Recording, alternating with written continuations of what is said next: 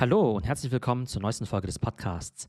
Heute hört ihr wieder einen Ausschnitt von der Web3-Konferenz und zwar gab es da ein super spannendes Panel zum Thema State of NFTs. Und da habe ich mit ein paar absoluten NFT-Experten gesprochen und wir haben ganz verschiedene Perspektiven beleuchtet. Einerseits aus der Investorenperspektive, aus der Creator-Perspektive und wie auch Community-Member das ganze Jahr so erlebt haben. Ein super spannendes Panel. Viel Spaß damit.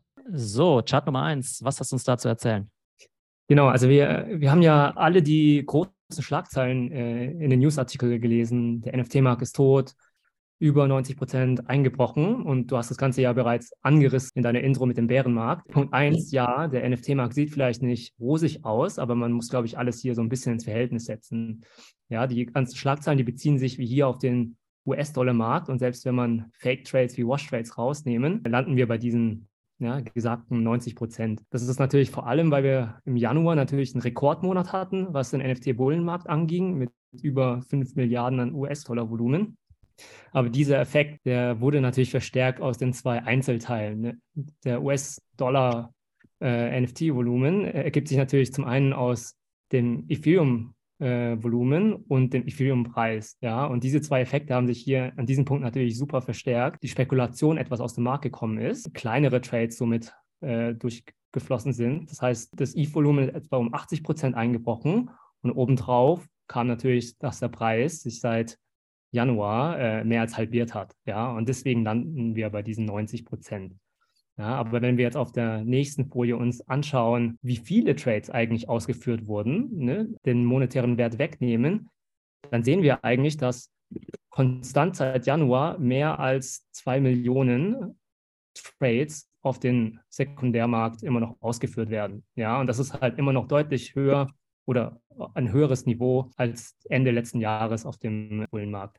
Ja, gleichzeitig sehen wir natürlich auch viel Interesse von institutionellen Corporates und Brands in den NFT-Markt reinzugehen.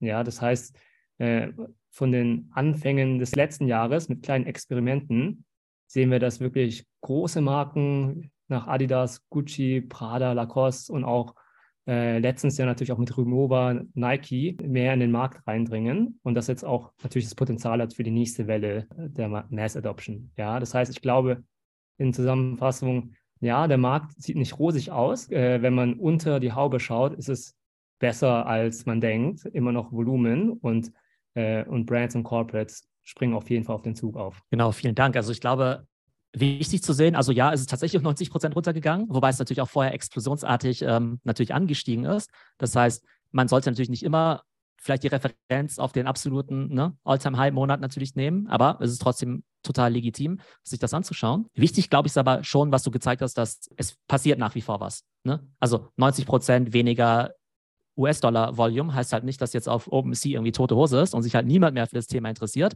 Es gibt halt immer noch zwei Millionen Transaktionen eben im Monat, nur eben zu deutlich günstigeren Preisen, was vielleicht auch gar nicht so verkehrt ist, denn es ist ja vielleicht auch nicht so gesund, dass irgendwie Bilder von digitalen Affen für 500.000 Dollar gehandelt werden. Und ich denke ohnehin, dass wenn wir jetzt eben in den nächsten Stage reingehen, nämlich hier diese ganzen Brand-NFTs, die sind ja ohnehin nicht als spekulative Assets gedacht, sondern eben als Utility. Die sollten idealerweise eh vielleicht nur ein paar zig Dollar kosten, ein paar hundert Dollar, vielleicht sogar umsonst sein. Und von daher glaube ich, dass wir wahrscheinlich diese fünf Milliarden so schnell eben nicht mehr sehen werden. Aber das wäre für mich jetzt auch nicht der Indikator dafür, ob sich NFT durchgesetzt hat oder nicht. Denn ich glaube, wir können easy in eine Welt kommen, wo alle Leute irgendwie NFTs haben, auch irgendwie benutzen, mit denen interagieren. Aber da das eben nichts mit Spekulation zu tun hat, wird sich das eben nicht in dieser Zahl widerspiegeln. Von daher glaube ich, dass man immer zwei Sachen sich anschauen muss. Ja, irgendwie NFT-Trading Volume in Dollar gibt uns vielleicht so einen, einen kleinen äh, ja, Aspekt. Ähm, aber auf der anderen Seite ist, glaube ich, das Thema Adoption viel relevanter. Und ich glaube, darauf sollte man schauen. Werden diese NFTs von den Brands eben auch von Konsumenten aufgenommen? Oder sagen die sich einfach, nee, irgendwie kein Interesse oder irgendwie zu schwierig zu handeln? Klasse. Dann vielen Dank, Patrick. Und genau, Moonblock, die machen ja immer so ganz spannende Analysen. Ihr habt vielleicht auch schon ein paar Posts von denen auf LinkedIn gesehen, Brand Case Studies und so weiter. Also ich könnte euch auf jeden Fall auch äh, empfehlen, Moonblock und auch Patrick zu folgen, wenn ihr euch für solche Analysen interessiert. Dann vielen Dank, Patrick. Vielen Dank. Super, dass ihr alle da seid. Ich glaube, super unterschiedliche Perspektiven auch auf das Thema NFT.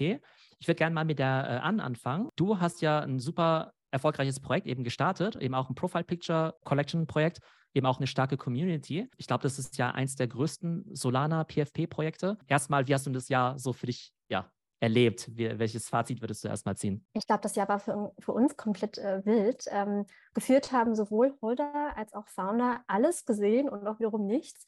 Das Jahr hat angefangen mit ähm, einer riesigen Hype-Ära, dann kam irgendwie so eine WAC-Periode und derzeit sind wir halt in so einem Bärenmarkt, wo die Holder halt viel vorsichtiger sind und auch viel selektiver mit ihrem Investment. Und man denkt immer, man hätte irgendwie alles gesehen im Markt, aber dann kommt immer irgendwas Neues. Und wie war das für dich so persönlich, also diese, diese Achterbahnfahrt? Weil, also klar, man ist natürlich total euphorisch, ne? wenn der Mint irgendwie ausverkauft ist, wenn natürlich auch das Volumen total hoch ist.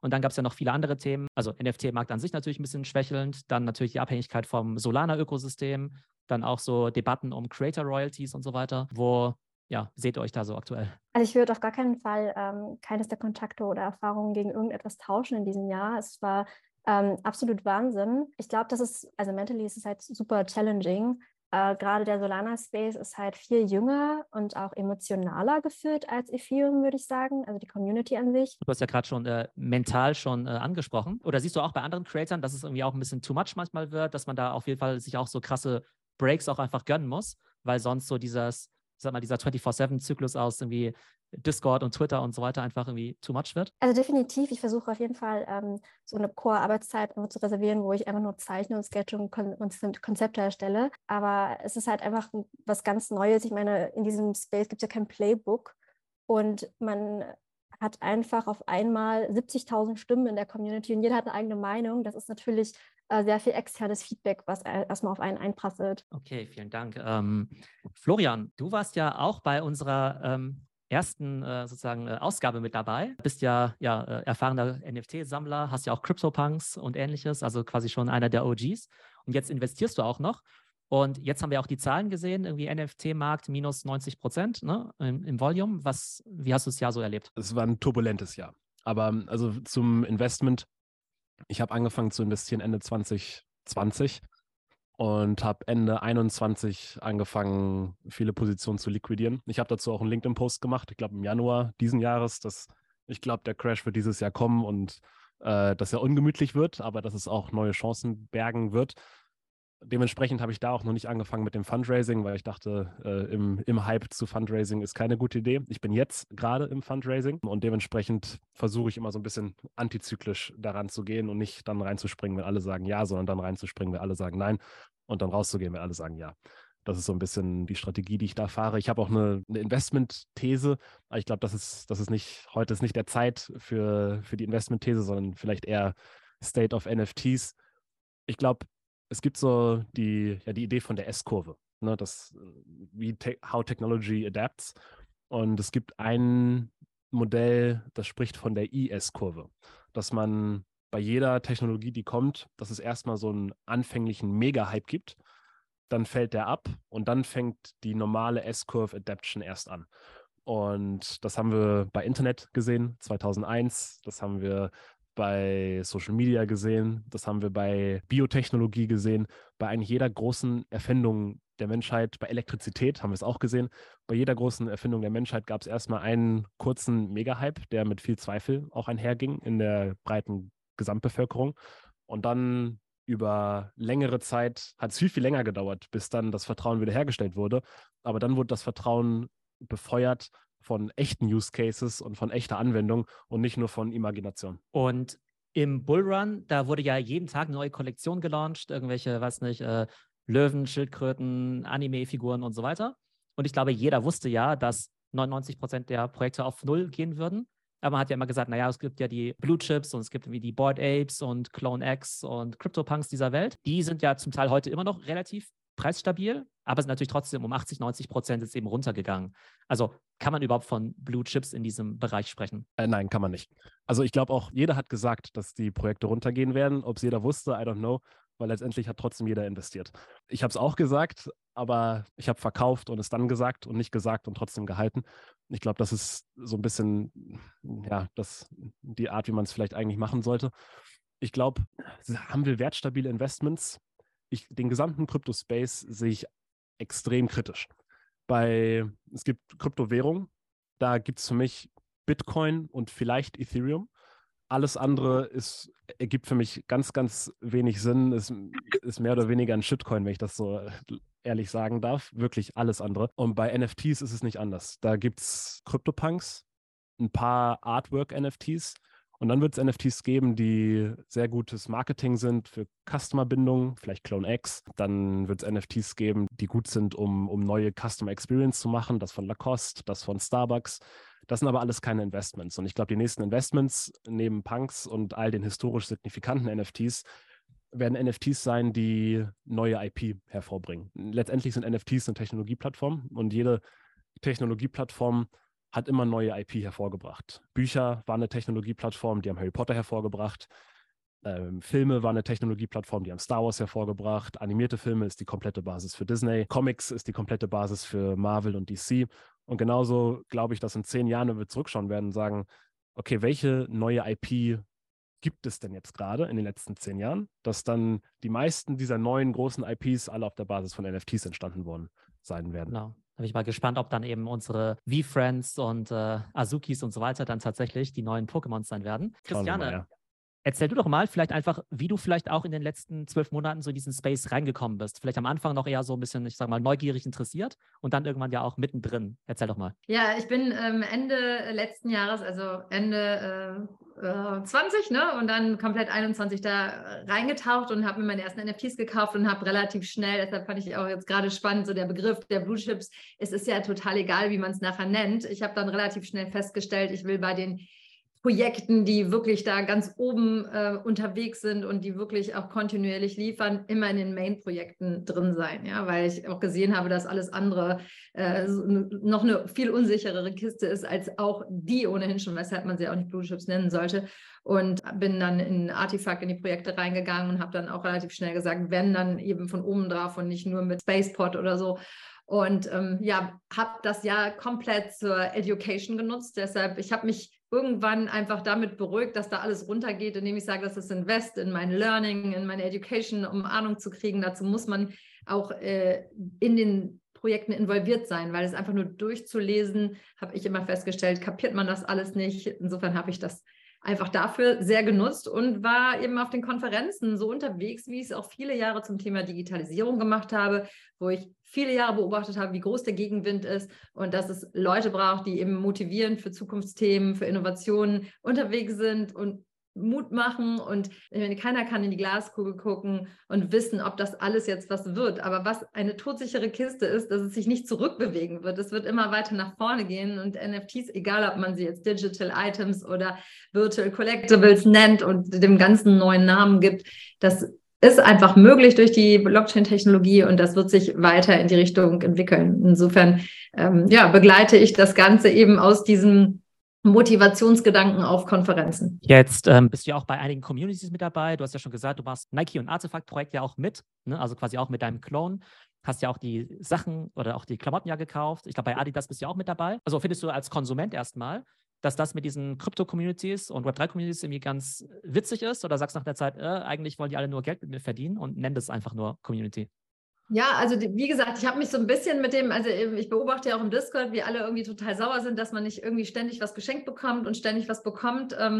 Das, äh, da versuche ich mich ein bisschen von zu befreien, weil ich einfach diesen Gedanken, dass das Ganze aus der Community heraus entsteht und dass man irgendwie 3D-Files jetzt gerade beim Artifact-Projekt ähm, zur Verfügung gestellt bekommt und einfach mal geguckt wird, was machen die Leute innerhalb von 24 Stunden spannende Dinge daraus, ja, die kein Unternehmen der Welt, egal wen sie eingestellt hätten, äh, nicht so aus dem Moment heraus äh, entstehen lassen könnten. Insofern finde ich das einfach so aus ähm, unternehmerischer und strategischer Sicht total spannend, was da gerade passiert und finde es natürlich toll, zu so einer Community zu gehören. Ich finde es natürlich auch spannend, irgendwie Airdrops zu bekommen und äh, fände es auch cooler, wenn die dann Mehrwert äh, sind als das Eck momentan äh, jetzt in dem Artefakt-Projekt. Aber ich gucke nicht den ganzen Tag da drauf, was kriege ich denn jetzt wieder geschenkt, was kriege ich denn jetzt wieder geschenkt oder so, sondern ähm, was ist so die Journey, die die machen. Und da ist Artefakt, glaube ich, wirklich ein, ein tolles Beispiel, wie viel ständig irgendwie neu und weiter gedacht wird und wie schnell, wie viel die sich melden. So, es gibt ja ganz andere Projekte, wo du Wochen und Monate lang überhaupt nichts hörst, die komplett brach liegen. Aber es ist natürlich so ein Space, der auch so sehr verwöhnt war über Wochen und Monate, wo immer alles so unglaublich toll geklappt hat. Man hat geschenkt bekommen, das ist immer mehr wert geworden und da sind wir jetzt halt gerade nicht. Ne? Ich frage mich nur, wie lange können die immer weiter liefern und machen und wieder was Neues announcen? Man sieht ja auch schon bei Adidas, wie das irgendwie, wie die schon gegen Windmühlen laufen und wie sich das so im Keim erstickt auf einmal. Irgendwie, was sind denn so jetzt deine Pläne für 2023? Einmal für dein Projekt, ne? werdet ihr quasi da die nächsten ja, Teile der Roadmap eben umsetzen oder willst du eben auch, äh, weiß nicht, parallel noch an anderen Projekten arbeiten? Was sind da deine Pläne? Ähm, ich habe ja mit, der Chantal Alberstadt noch NFT Artist Squad ähm, gefoundet und da betreuen wir auch noch andere NFT-Projekte. Äh, ich arbeite aktuell noch an zwei großen PFP-Collections, die nächstes Jahr gelauncht werden, auch noch konzeptionell an so Base Characters von anderen PFP-Projekten.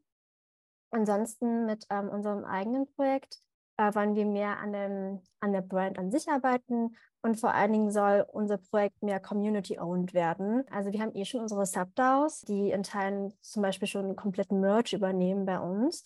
Aber ich würde mir wünschen, dass es halt noch mehr wird und die noch ähm, sich noch besser selbst organisieren. Und natürlich, also wir haben vor kurzem eine Payment Solution gelauncht und jetzt halt ein Raffle System, dass das einfach noch mehr ähm, in der realen Welt ankommt und ähm, mehr Akzeptanz findet. Und jetzt spricht man ja bei solchen NFT-Projekten ja immer von Utility. Was ist aus deiner Sicht dann so die Utility, die auch eben wirklich bei den, ja, bei der Community am meisten funktioniert, wo die Leute auch sagen, hey, ist mir jetzt egal, wie viel das Ding jetzt kostet, sondern es macht einfach Spaß, ich habe was davon, hier mit dabei zu sein. Also ich meine, wir sind ja das größte ähm, Cannabis-NFT im Web 3 und ich glaube, dass selbst wenn wir nicht mehr da wären würde und irgendwie die Apes alle irgendwie auf Null gehen würden, glaube ich einfach, dass die weiter ihre Partys feiern würden und weiter ihre Aktivitäten machen würden und sich treffen würden und Filme gucken.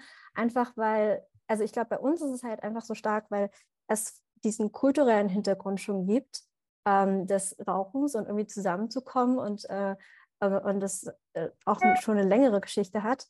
Ähm, und das ist halt für uns, glaube ich, die größte Utility. Und ich glaube auch, dass die auch ohne uns weiter funktionieren würde. Super. Dann äh, Florian, wie, wie ist so dein Ausblick ähm, genau, auf den State of NFT, entweder Stand heute oder vielleicht auch schon mit dem Ausblick? Ich poste recht viel zu dem Thema auf LinkedIn. Die Erklärung zu NFTs, die am besten angekommen ist, war, dass NFTs so sind wie digitales Papier. Auf Papier kannst du schreiben, aber du kannst es letztendlich für alles einsetzen. Das gleiche kannst du mit NFTs auch machen, nur sie sind unzerstörbar, sie sind überhin transferierbar und sie sind vor allem programmierbar. Und dieser letzte Teil, dass, dass sie programmierbar sind, ist, finde ich, ist extrem, extrem entscheidend. Und jetzt, what is the state of NFTs? Ich bediene mich da gern dem Beispiel von dem App Store damals in boah, wann war das? Als das erste iPhone rausgekommen ist, gab es noch keinen App Store. Ich glaube, ein Jahr später ist der App Store gelauncht worden.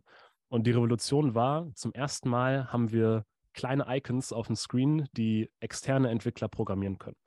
Und das war eine mega Revolution. Und jeder hinter der Kamera guckt uns gerade zu auf irgendeiner App auf dem Handy. Und wenn das gleich vorbei ist, geht auf irgendeine andere App aufs Handy. Aber diese große Revolution hat zwei Jahre gedauert, bis überhaupt die ersten richtig sinnvollen Apps auf den Markt gekommen sind, weil ich erinnere es noch genau, wie die ersten anderthalb Jahre die Nummer eins App im App Store eine Bier-App war, wo ich mein iPhone so gehalten habe, das dann so an, dann war da so ein Bierschaum drauf und dann habe ich das so angelehnt und dann ist das Bier so runtergegangen und es sah so aus, als würde ich aus meinem iPhone trinken. Und das war die Nummer eins App im App Store für über zwölf Monate. Ich glaube, genau da sind wir gerade in NFTs. Wir haben äh, NFT-Projekte, die als Investment gelten, die aber kein Investment sind. Sowieso sind wir in einer extrem riskanten Umgebung, was NFTs angeht.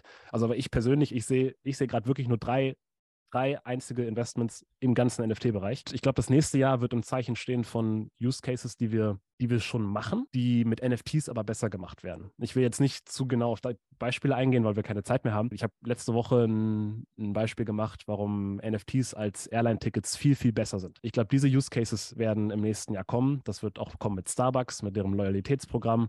Es wird viele Sachen geben, die wo Web3 eingebunden wird in Sachen, die wir schon machen. Und ich glaube, dann 2024 wird das Jahr sein, wo neue Use Cases entstehen werden, an die wir früher noch nie gedacht haben. Und die entstehen nicht durch Überlegung von Analogien, sondern die entstehen von First Principle Thinking. Vielleicht, Christiane, noch ein letzter Satz ähm, zum Thema vielleicht Digital Fashion und auch so Avatare und so weiter.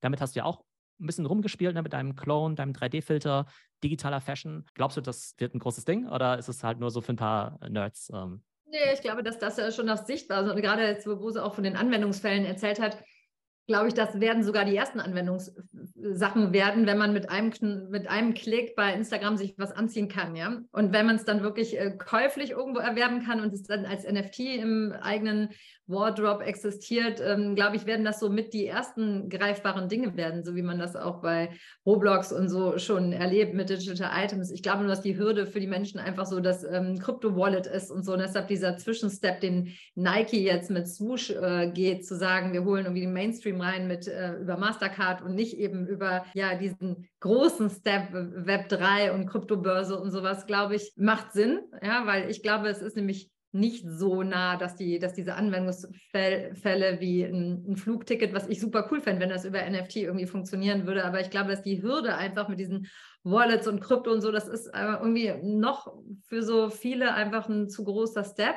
Aber ich beobachte halt, dass gerade was Fashion angeht, ist das wirklich schon sehr greifbar, weil jeder hat sich ja schon mal irgendwelche Katzenohren und Pandanasen gemacht, irgendwie über Virtual äh, Reality, also Augmented Reality, über Snapchat-Filter. Und das sind wirklich so greifbare Dinge, die ähm, jetzt ganz gut übersetzt werden können und wo Labels ähm, ja oder auch große Brands da einsteigen. Und Kleidung ist ja etwas, was jeder irgendwie braucht. Oder jetzt zum Beispiel, so wie wir uns zusammenschalten, wenn wir jetzt mit einem Klick uns anziehen könnten oder irgendwie gestalten können. Oder ihr habt ja gerade auch ähm, den Avatar gesehen, den ich über meinen Clone X, meinen Snapchat-Filter, den du auch hast, Theo, klack, klack mit einem Klick. Also ich glaube, das sind Dinge, wo ich wirklich sehr dran glaube, weil auch im Metaverse will man irgendwie ähm, gut angezogen sein oder ein Special Auftreten haben das selber wirklich sehr hautnah erfahren, als ich in Decentraland auf einer Veranstaltung unterwegs war, wo es wirklich definitiv um Inhalte ging und ich dachte, es ist total wurscht, wie mein Avatar gedresst ist und ich habe mich gefühlt wie auf dem Schulhof, weil ich so uncool angezogen war. Ich hatte mir wirklich nur so einen Matrosenschott und eine Augenklappe genommen, weil da gab es nicht so richtig viel Auswahl und da liefen die rum mit Flügeln und Heiligenscheinen und so und ich wurde sofort super neidisch darauf, was die alle anhaben und dachte, Wahnsinn, äh, ich habe doch auch irgendwo ein NFT, dass ich in meinem, meinem Avatar dressen kann. Und es ist wie in der realen Welt. Es geht sofort so ein FOMO los, dass man da mithalten möchte. Kann man sich jetzt darüber streiten, ob das eine gute Charaktereigenschaft ist, wenn man da immer mithalten möchte. Aber ich glaube, es wird sich komplett eins zu eins in die digitale Welt übersetzen. Das ist ja alles schon sehr greifbar und möglich. Deshalb bin ich davon sehr überzeugt. Also klar, es gibt irgendwie 100 verschiedene Ausprägungen halt des Metaverse, aber ich glaube, es ist kein Wunder, warum jetzt gerade, ich sage mal, im Bereich Avatare und eben auch Fashion so die größten Fortschritte eben gemacht werden, weil es eben relativ naheliegend ist, weil wir halt unsere digitale Identität haben. Und ob man in den Avatar jetzt irgendwie 10 Dollar oder 10.000 Dollar investiert, muss ja jeder für sich selbst entscheiden. Aber ich glaube, da bin ich mir relativ sicher. Also bei vielen Sachen bin ich auch ein bisschen skeptisch, aber dass irgendwie Avatar und Digital Fashion quasi ein Ding werden, ähm, da bin ich relativ zuversichtlich. Ja. Klasse. Dann vielen Dank euch dreien für eure Einblicke und den verschiedenen Perspektiven. Und genau, und bis zum nächsten Mal. Ciao. So, das war das NFT-Panel von unserer Web3-Konferenz und ihr solltet auf jeden Fall die nächsten Tage ebenfalls reinhören, weil wir noch weitere Talks von dem Event veröffentlichen. Ich hoffe, es geht euch gut und bis zum nächsten Mal.